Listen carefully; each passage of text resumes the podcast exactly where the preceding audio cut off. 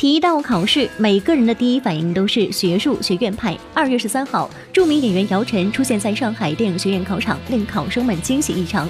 姚晨此次受邀出战表演系明星考官，以战斗在一线的影视演员经验参与考生甄选。首度出任上海电影学院考官的姚晨也有些紧张。对我来之前时还是有点忐忑的，因为那个凯歌导演当时，呃，让陈红姐给我打电话让我来的时候，我说啊，就我。只自己考过试，我没有考过别人，可以吗？还是没有问题的。只要把你的这个，你对表演的感受，你对表演的那些概念带过来。当然，对于考核学员，姚晨也有一套自己的标准。现场，姚晨还分享起当年她的艺考心情。嗯，肯定是有的，肯定是有的。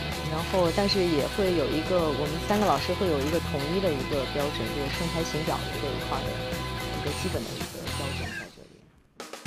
我想我会跟学生们说，嗯，千万不要紧张，一定要放松，因为只有放松才能够让你展现出你最好的状态。